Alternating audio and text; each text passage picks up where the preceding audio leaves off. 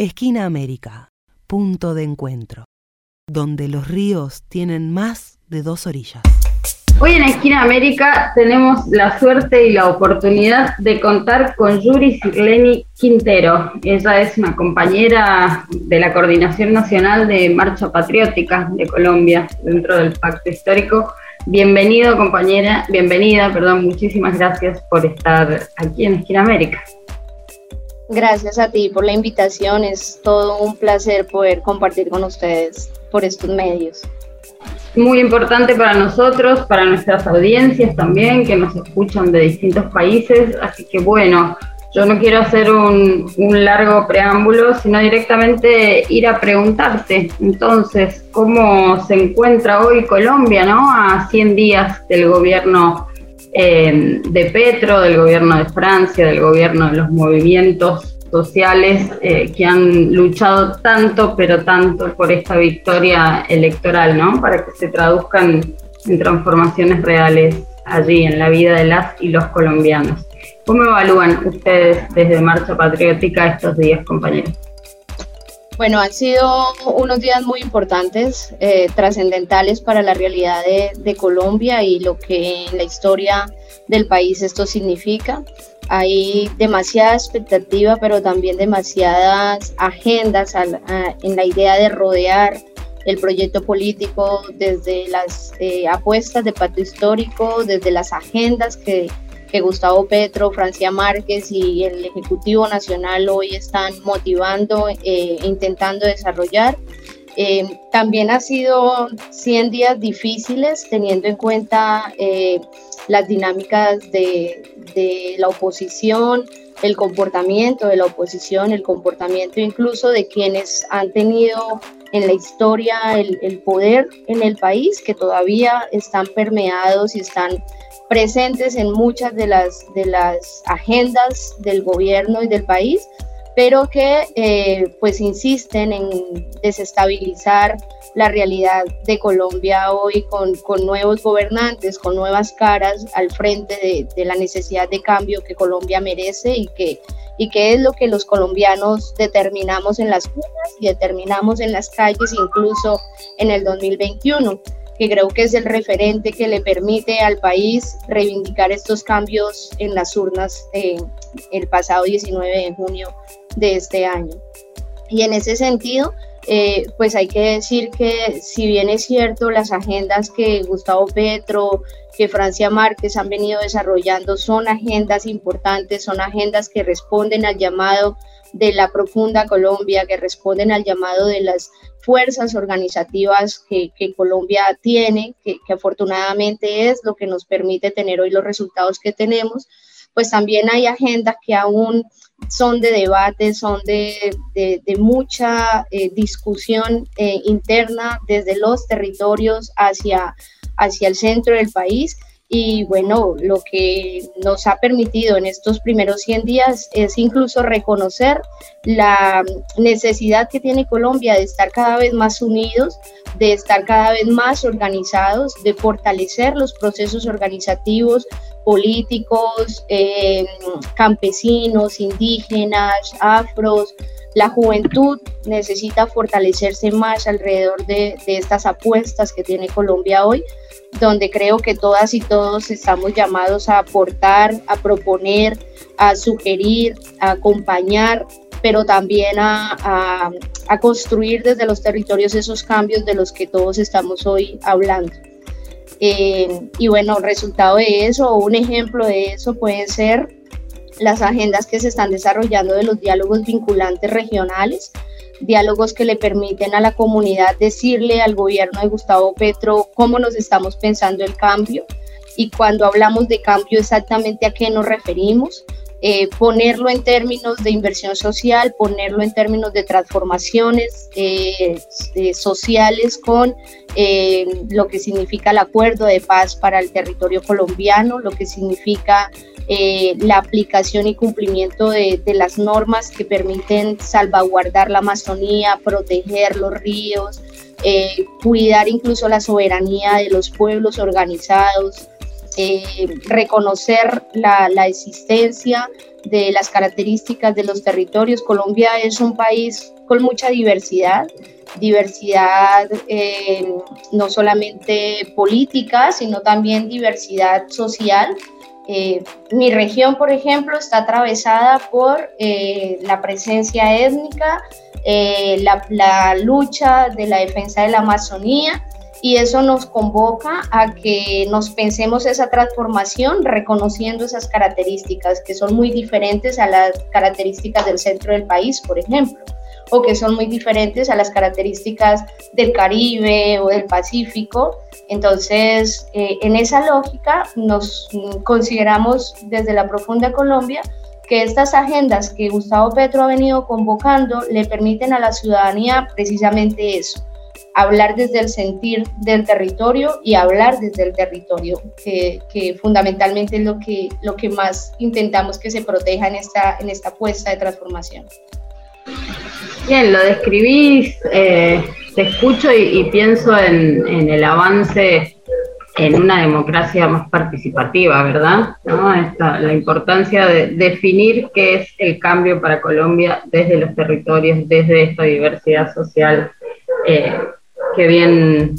que bien marcas. Y también mencionabas que, bueno, es un gobierno que ha llegado con un proceso de movilización social muy grande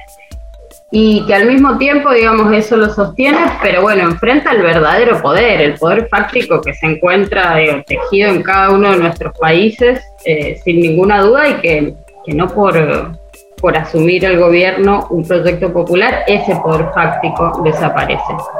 Em, ¿Qué está haciendo la derecha? ¿Cuáles son sus medios fundamentales? ¿Es el Parlamento? ¿Son los medios de comunicación? ¿A dónde están golpeando? Bueno, efectivamente, eh, como tú lo has dicho, creo que eh, los países están atravesados por las apuestas capitalistas, apuestas de la continuidad de un sistema de consumismo, de un sistema de explotación, de un sistema incluso de privatizar todo. Y Colombia no es la excepción. Colombia ha sido plataforma experimento de muchas de esas prácticas capitalistas y en ese sentido, pues la lucha es bastante difícil y es de tiempo completo. Eh, acá en, nuestro país internamente se juega mucho con los medios de comunicación, se juega mucho con eh, la falta de conocimiento, la falta de información de la gente, sobre todo en las zonas urbanas,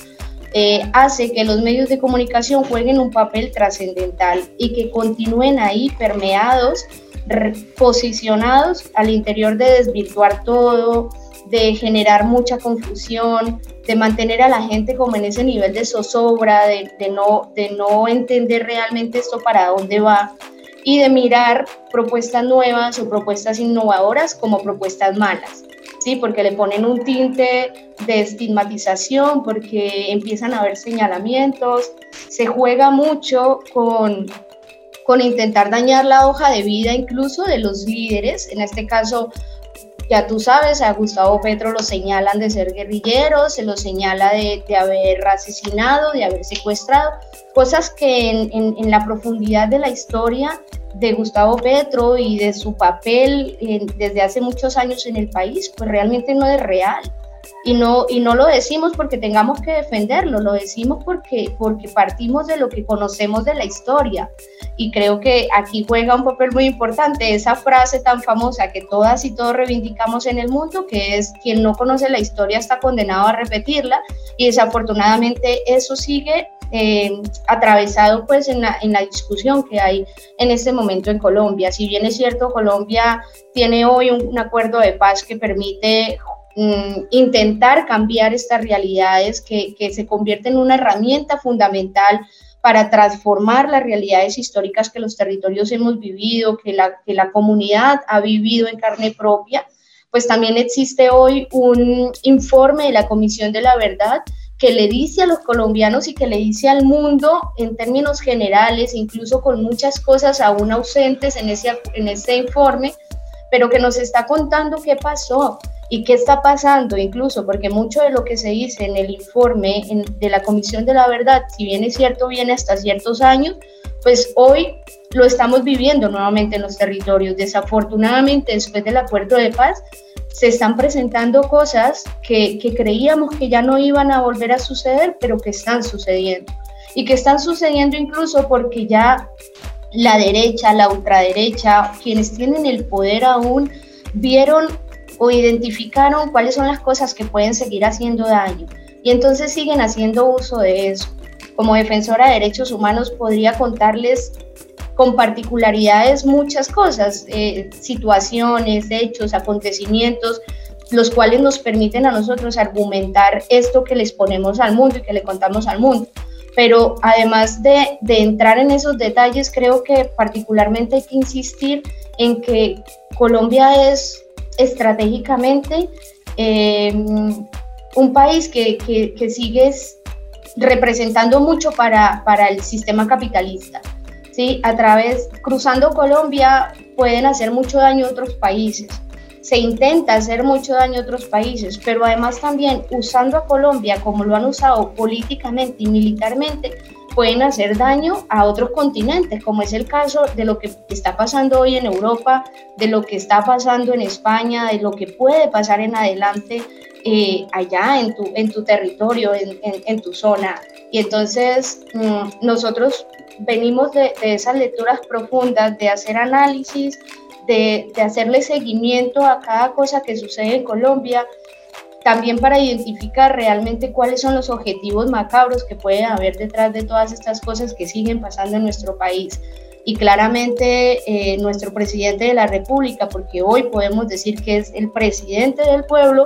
pues no la tiene fácil. Desafortunadamente no la tiene fácil. Estos cuatro años van a ser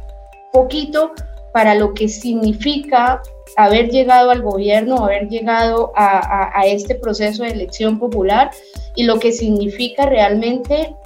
construir las bases de transformación, porque Gustavo Petro, Francia Márquez, los congresistas, los senadores del pacto histórico, quienes desde los territorios jugamos un rol de, transformación también en, en, nuestro ejercicio de líderes, de lideresas, las plataformas organizativas,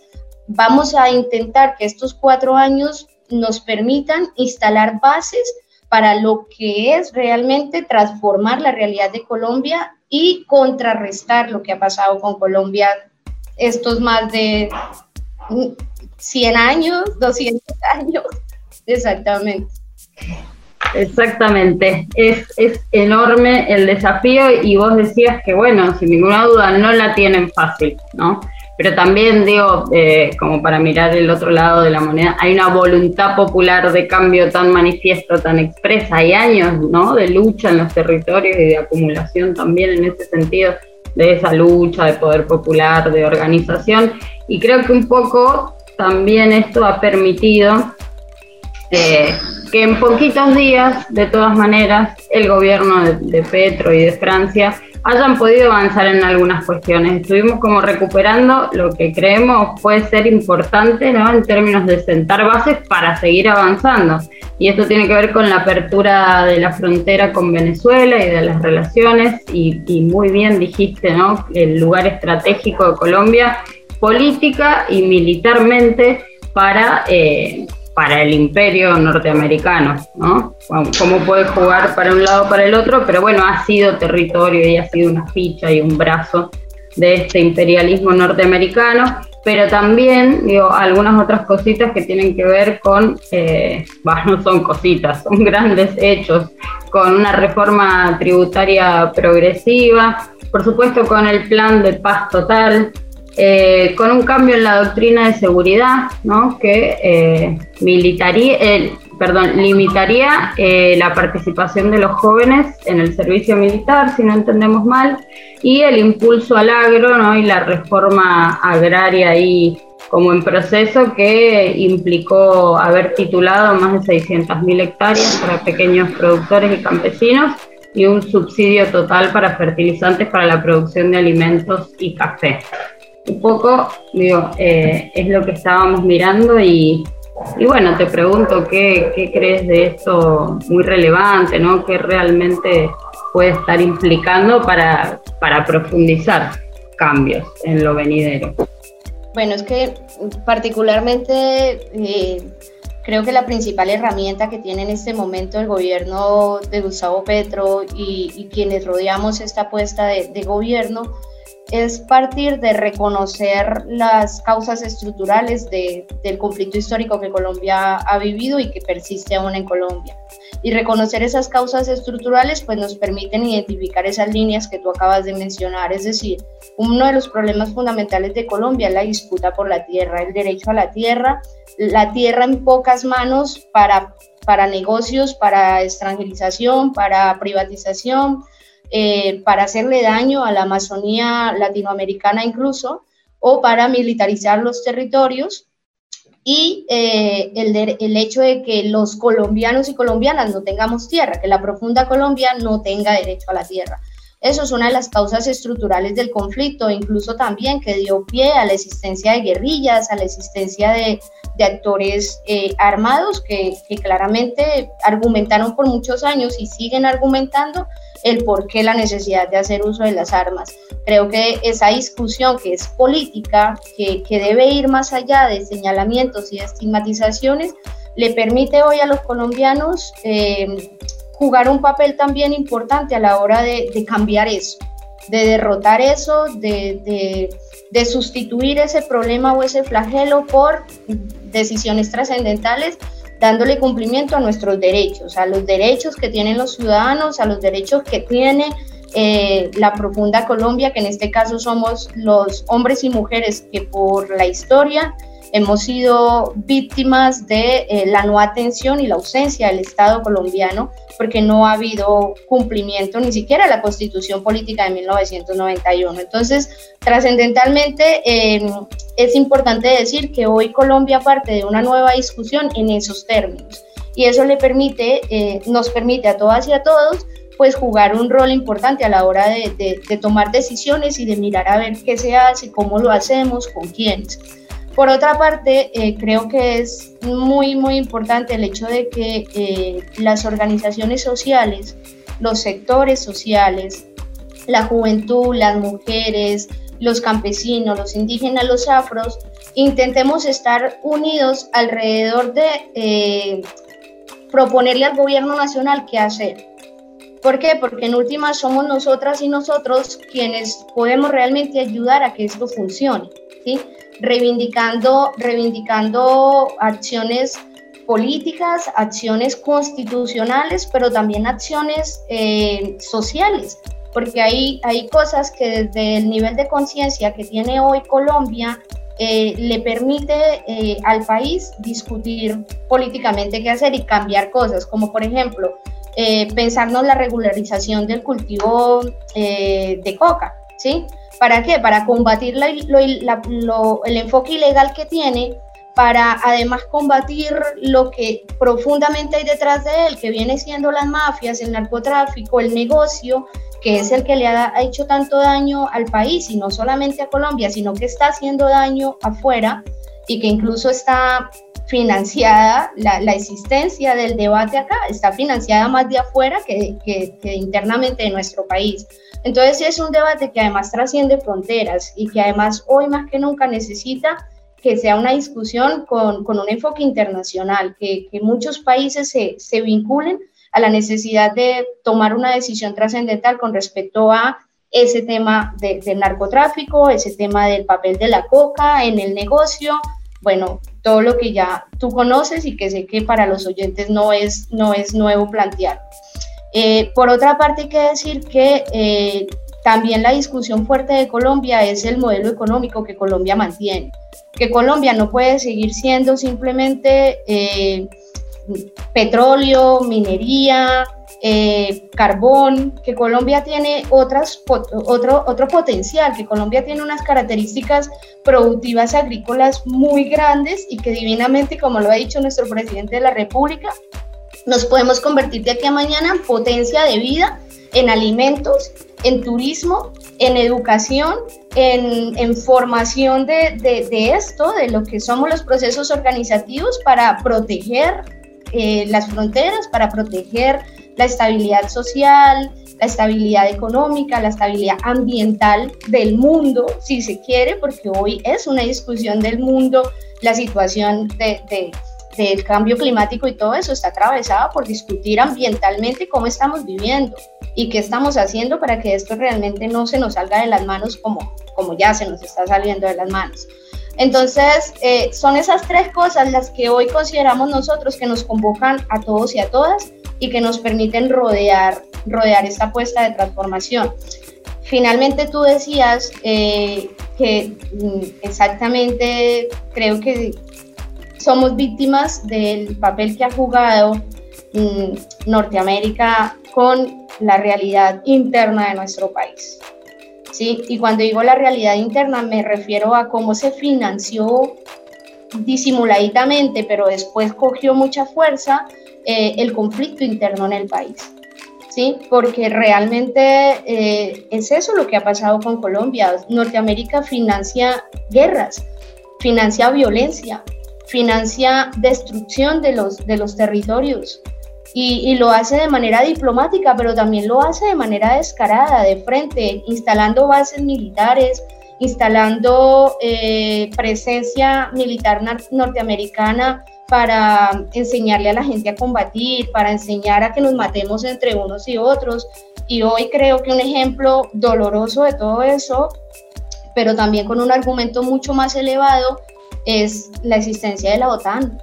que todavía muchos y muchas nos preguntamos por qué tiene que existir un escenario como esos, por qué se tiene que promover un escenario como esos y por qué los países tenemos que permitir estar en un escenario como esos. Tú sabes que Colombia terminó siendo vinculado en eso como,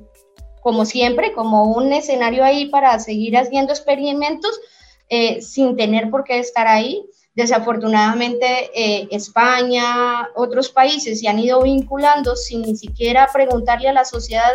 si están de acuerdo en hacer parte de eso, porque nunca somos consultados para eso cuando somos víctimas, cuando somos los que vivimos en carne propia los resultados y las consecuencias de, de la guerra, de la inversión de guerra que está haciendo. Y Norteamérica, Estados Unidos, desafortunadamente sigue usando a los países para sus cometidos, para sus eh, ganancias, para sus resultados mezquinos, porque es un país que como está, pues tiende a, tener muchos problemas y significa para ellos tapar tapar el sol a dos manos de lo que realmente internamente está pasando con Estados Unidos. Y creo que es importante incluso plantearlo así porque pues como, como, como hombres, mujeres, asistemos en, en situaciones internas de nuestros países, pues tenemos el alcance de, hacer un análisis de dónde vienen las cosas, cómo se están proyectando, quiénes están detrás de todo esto. Y desafortunadamente en esa pregunta histórica que nos hemos hecho las y los colombianos, la respuesta siempre es la misma. Detrás de todo lo que pasa en los países está Estados Unidos, ¿sí? Y sobre todo de nuestro país, que es la puerta para acabar o para destruir otras regiones. Y bueno, y aquí pasamos al caso de Venezuela, por ejemplo. Efectivamente, para los colombianos, una de las cosas más hermosas que nos ha pasado en estos primeros 100 días es esas em, relaciones, esa unidad de relaciones, como lo, como lo hemos dicho muchas y muchas, y quizás esto también para el debate y el análisis, eh, la apuesta de que Bolívar somos todos, ¿sí? Y, esto es muy profundo, esto yo tiendo a ser muy romántica cuando lo planteo así, pero e, es muy profundo porque es que Latinoamérica no tiene ni siquiera por qué tener divisiones de frontera, porque Latinoamérica es, es una unidad de territorios que están, estamos tan conectados, nuestras dinámicas de vida, nuestras dinámicas sociales, políticas, organizativas nos permiten estar muy conectados. Y claramente Venezuela es, es una parte muy importante que nosotras y nosotros, muchos colombianos y colombianas hoy decimos y estamos convencidos que necesitamos defender. Defender, proteger, cuidar, porque Venezuela significa mucho para el mundo. Lo que, lo que Venezuela le puede aportar a, a Latinoamérica, pero también a otros continentes, es demasiado grande y va más allá de, la discusión petrolera, va más allá de la privatización de Venezuela como lo ha intentado hacer Estados Unidos. Realmente va en la lógica de construir país, de construir sociedad, de construir sueños, de transformación, de, de salvar vidas, ¿sí? Y, bueno, si puedo hablar de Venezuela, comparando un poco lo que ha significado para nosotros defender Cuba, proteger Cuba, rodear a Cuba, pues estaríamos como en, en, en los mismos términos. Y, y, yo no sé si porque soy eh, de izquierda, porque soy socialista, porque soy defensora de derechos humanos, porque me indigno fácilmente por lo que pase aquí o en el mundo, pues lo planteo de esta forma, pero creo que esa es la realidad y, no, no, tendría otros términos para hablar de lo que ha significado para nosotros eh, reanudar diálogos, eh, que la frontera entre Venezuela y Colombia deje de existir ese bloqueo, que, que se puedan generar otra vez esos lazos de unidad, de amistad, de vida y, y sobre todo de, de salvaguardar, eh, empezar por ahí para salvaguardar Latinoamérica porque finalmente, eh, además debo decir que Latinoamérica es un territorio que, que, que, todas y todos vamos a terminar defendiendo a capa y espada porque significa la región amazónica, la región, el pulmón del mundo, que eh, obviamente no merece más que defenderlo. Entonces, eh, creo que en esos términos, pues podemos hacer una, una valoración muy,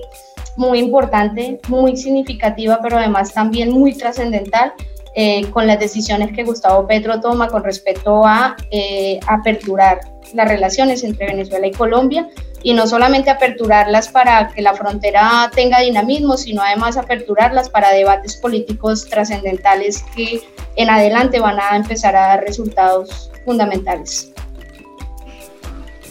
Eh, bueno, hay un poco que me emociona cuando, cuando lo pones en esos términos porque realmente, digo, eh, nuestra, nuestra constitución hoy en Patrias Chicas es lamentablemente parte del fracaso de nuestras luchas por la independencia, ¿no? Porque, bueno, éramos una gran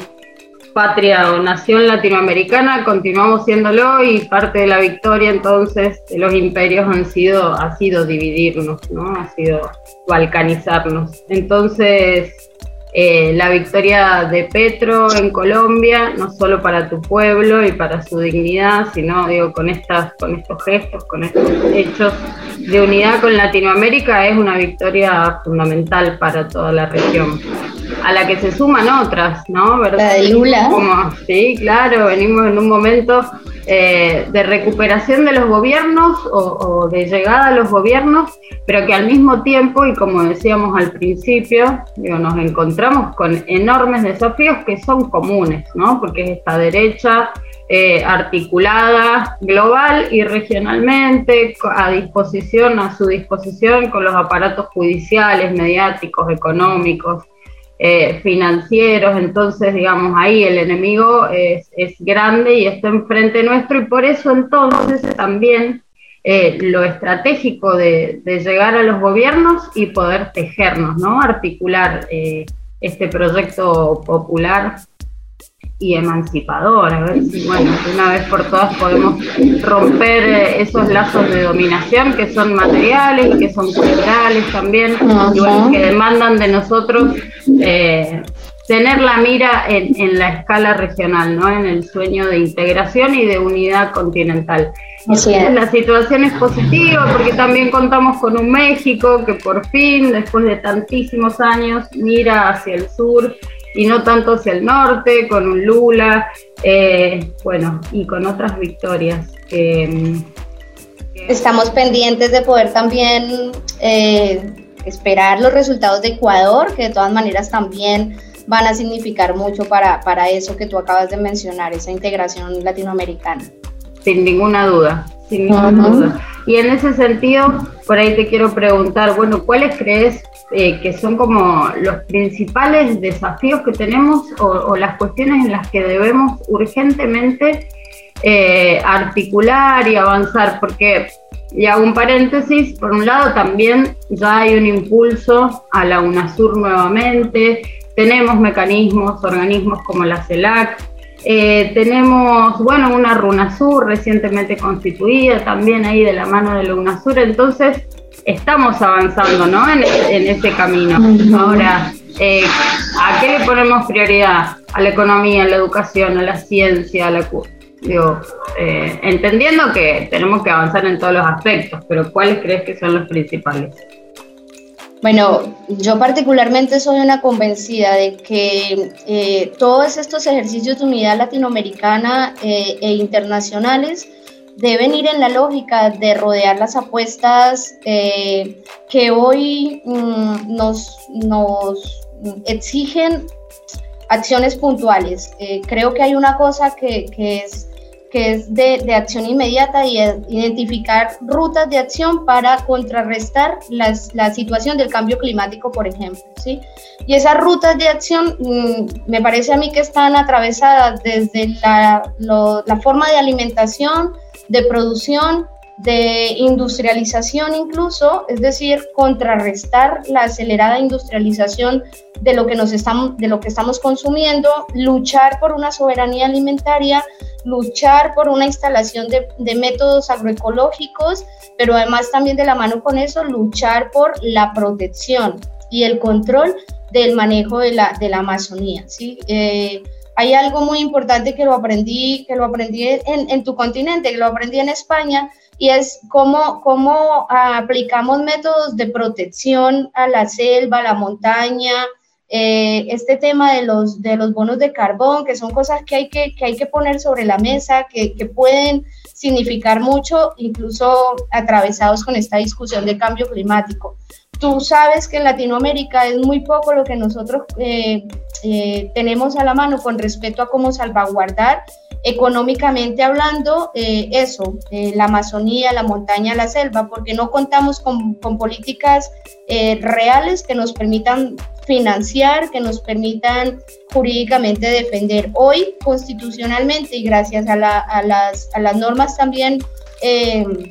de la CIDH, de la Corte Interamericana eh, nos ha permitido hablar de que la Amazonía es sujeto de derechos, de que hay que pensar en la protección de los ríos, pero bueno, a eso hay que ponerle, hay que ponerle ya, o sea, en la práctica cómo, ¿sí? Es decir, ahí está muy bonito, el discurso suena muy bien, pero ¿a qué horas, cómo, cuándo y con quiénes? Eso por una parte. Por otra parte, para mí es trascendental la discusión del tema de la soberanía alimentaria, que además eh, la CELAD, la, la, la UNASUR, eh, y otras plataformas eh, latinoamericanas que existen, como por ejemplo la Claudia Campesina, todos estos procesos a los que muchos de nosotras y nosotros pertenecemos, intentamos que, que, que esto se reconozca y que entre a jugar un papel importante en las, en las decisiones políticas de los países como una política real de acción, como una política eh, que, que, los habitantes de cada zona la hagan suya, se empoderen, pero además también la cumplan y la respeten. Creo que también es otra de las cosas que podríamos eh, intentar que se pongan sobre la mesa y que, que empiece a, jugar un papel importante en, entre todos y todas. Y bueno, eh, además de eso, la discusión de derechos humanos, ¿no? Los derechos humanos en los países están atravesados por discusiones económicas, políticas, ambientales, sociales, eh, es un debate que, está a la luz del día y que va más allá de hechos de violencia. Que, que, incluso hay que decir que los hechos de violencia que, que persisten en muchos países responden al comportamiento aún de, de, las decisiones políticas, de los actores políticos, de, de, los quienes están al frente de los países, dando, dando, queriendo administrar pues eh, o como mandatarios. Eh, para mí fundamentalmente eh, hablar de derechos humanos eh, es hablar de, de, cómo están los hogares, de cómo están las familias, de cómo estamos nosotras las mujeres, de cómo están nuestros niños, niñas, adolescentes, de cuáles son las oportunidades de vida que tenemos y, quién está pensando en esas oportunidades de vida. Acá la discusión, por ejemplo, está atravesada por el derecho a la salud, el derecho a la educación, tú sabes, acá la salud es un negocio más que un servicio social eh, y eso de entrada es gravísimo porque entonces hasta para morirnos tenemos que estar en un, en un, sistema pagando todo el tiempo y si no pagamos entonces no tenemos derecho ni siquiera a morirnos como, como, como debiera de ser. Y, y suena, suena muy drástico, suena muy, muy duro como lo planteamos, pero es que es la realidad que tenemos. Y en términos de educación, eh, acá poder acceder a una universidad pública, eh, es muy difícil, es una competencia diaria, es una carrera de atletismo de, demasiados kilómetros, pues, y, y, definitivamente cada vez nuestros jóvenes, nuestros adolescentes, pues ven esto como una cosa muy imposible para ellos. Entonces se quedan en acciones mm, de, violencia en, en, las zonas rurales, o me voy a raspar coca, o me vinculo a un actor armado, o me quedo en una banda criminal en las zonas urbanas, porque eso, ahí sí hay plata, eh, tengo mis cosas, empiezo a tener armas, empiezo a consumir, ¿sí? Y entonces los jóvenes están atravesados por esto que está siendo más fácil y que todavía es fácil acceder a ello, o el derecho a estudiar, el derecho a ser profesional, el derecho a un trabajo digno, a tener un salario justo y a que se reconozca mi papel en, en la sociedad además, ¿sí? Entonces, eh, ese debate es, demasiado profundo, pero es un debate de derechos humanos que hay que dar, porque los derechos humanos no simplemente es hablar de, nuestros derechos fundamentales, la vida, la vivienda, sino también derechos políticos profundos que están, que están deteriorando las sociedades, que están aportando al estancamiento de las sociedades pero también a la desaparición física del derecho a la vida y todo lo que ella compone. Por eso nuestra vicepresidenta, hoy ministra, dice eh, hablar de eh, vida digna, hablar de vivir sabroso, es hablar de realmente qué está pasando en la sociedad para que, para que seamos felices, para que estemos tranquilos, para que haya paz como, como, como debe ser y no paz de silenciamiento de fusiles, sino paz de, tranquilidad, de estabilidad social, de, mirar miles colores todo el tiempo, bonitos, hermosos, y, decir estamos bien, de verdad estamos bien. Pero tú sales de tu casa y tú no sabes si regresas, si regresas bien o regresas a medias, no sabes si los que quedaron en tu casa quedaron bien o no. Y bueno, hay que empezar a combatir eso, que no exista más zozobra en los hogares eh, del mundo. Bien, eh, recordemos que estamos con Yuri Sirleni Quintero, ella es parte de la Coordinación Nacional de Marcha Patriótica y realmente agradecemos muchísimo tu análisis y tu tiempo. Eh, sabemos que sos una luchadora y que por lo tanto siempre hay algo por hacer, pero antes, antes de despedirte de Esquina América en esta oportunidad, también esperamos contar contigo en otras. Eh, te quería preguntar por tu observación o tu evaluación sobre el rol de los movimientos feministas populares afro, ¿no? ¿Verdad? El, feminismo que no es, entendemos desde aquí, ese feminismo blanco de Netflix, toda una construcción que hay hoy también dentro del feminismo, sino que es eh, el feminismo desde las bases, ¿no? Que, que no es sectorial, que por supuesto tiene una serie de reivindicaciones particulares pero también grandes aspiraciones en términos de cambiar las relaciones sociales, en términos de cambiar el orden de este mundo para que sea un mundo más justo para todos. Y en ese sentido, eh, entendemos que también, digo, eh, ha sido parte de la movilización y de la lucha y que permanece activo. ¿Nos querés contar un poquito sobre los feminismos en Colombia? Claro que sí. Eh, bueno, tú, tú dijiste algo que es, que es muy clave, que para nosotras es, es, muy importante tenerlo en cuenta y es que la discusión del feminismo realmente va más allá de, de pelearnos eh, entre nosotras con, con ellos, ¿sí? Que realmente, o bueno, desde mi territorio, desde mi punto de vista, en, aras de, de, plantearlo desde mi propia experiencia eh, organizativa y el rol que juego acá en, en la región sur de Colombia, Hablar de feminismo parte de la necesidad de reconocer que nosotras desde los territorios también hacemos mucho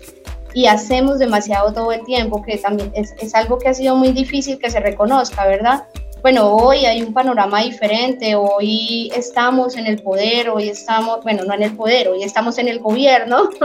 hoy estamos en el gobierno, hoy estamos proponiendo Estamos también sacando adelante eh, propuestas políticas muy, muy fuertes, muy trascendentales. Creo que la presencia de la mujer ha ido avanzando de manera acelerada en, en, Colombia y en muchos otros lugares de, de Latinoamérica Y en ese sentido, esa presencia de la mujer pues está atravesada por el papel que hemos jugado desde los territorios, desde las juntas de acción comunal, desde los comités de mujeres, desde incluso desde las guardias campesinas, desde las guardias indígenas, porque también estamos presentes ahí. Y somos nosotras las que incluso diseñamos eh, acciones, o sea, las que tenemos la capacidad de planificar, de sugerir, de, de rodear propuestas quizás en lógica masculina, pero que a la hora de, salir adelante o de ponerse en práctica tienden a ser muy, muy factibles, tienden a ser,